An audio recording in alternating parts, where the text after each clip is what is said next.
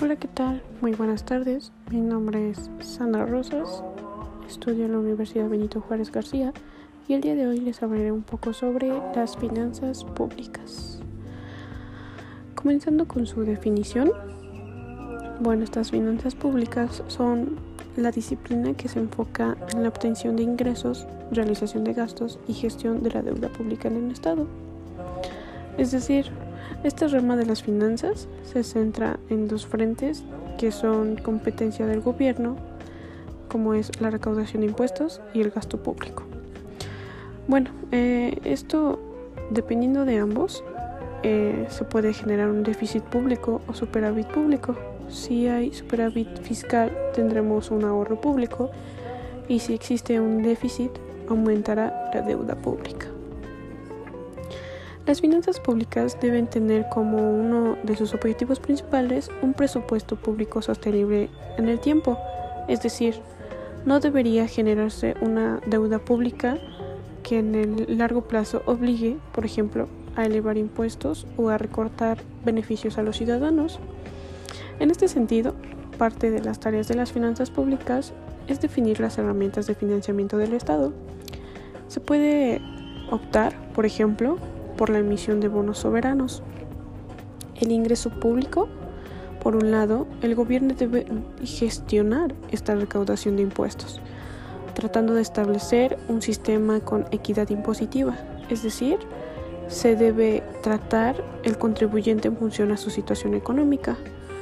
Para definir el sistema tributario se debe tomar en cuenta que una elevada carga tributaria puede incentivar a que los ciudadanos realicen sus actividades económicas en la informalidad, esto para evitar el pago de impuestos altos.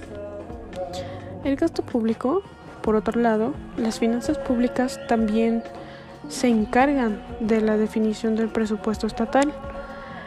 Esta busca satisfacer, en principio, las necesidades básicas de todos los ciudadanos, como salud, educación y seguridad.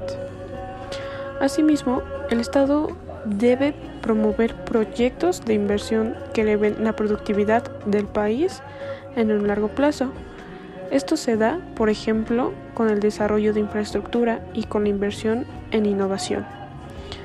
Debe tomarse en cuenta, además, que nosotros como ciudadanos nos veremos más incentivados a pagar impuestos si perciben que el Estado usa los recursos recaudados para nuestro beneficio o beneficio de la población.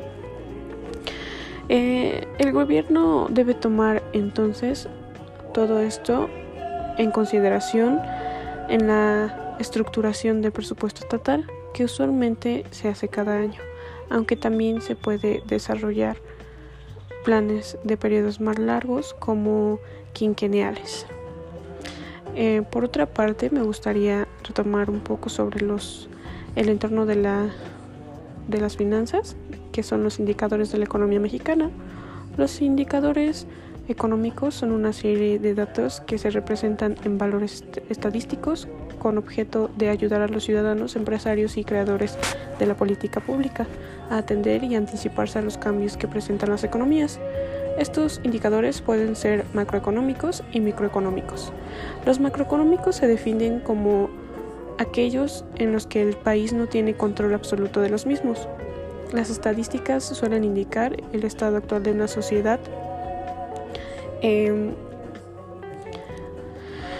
actual de una economía y son publicados con cierta periodicidad. Los principales son los siguientes, el PIB, la inflación, el tipo de cambio, tasa de interés y precio del petróleo. Los microeconómicos son indicadores que aquellos que se dan al interior de un país, principalmente en los hogares. Estos datos estadísticos se usan cuando se analiza alguna área específica. Uno de los principales indicadores en México son los sociales, como la pobreza, ya que uno de los fines del gobierno es lograr la equidad a través de la redistribución de recursos. Eso sería todo de mi parte. Espero que les sirva esta información. Muchas gracias.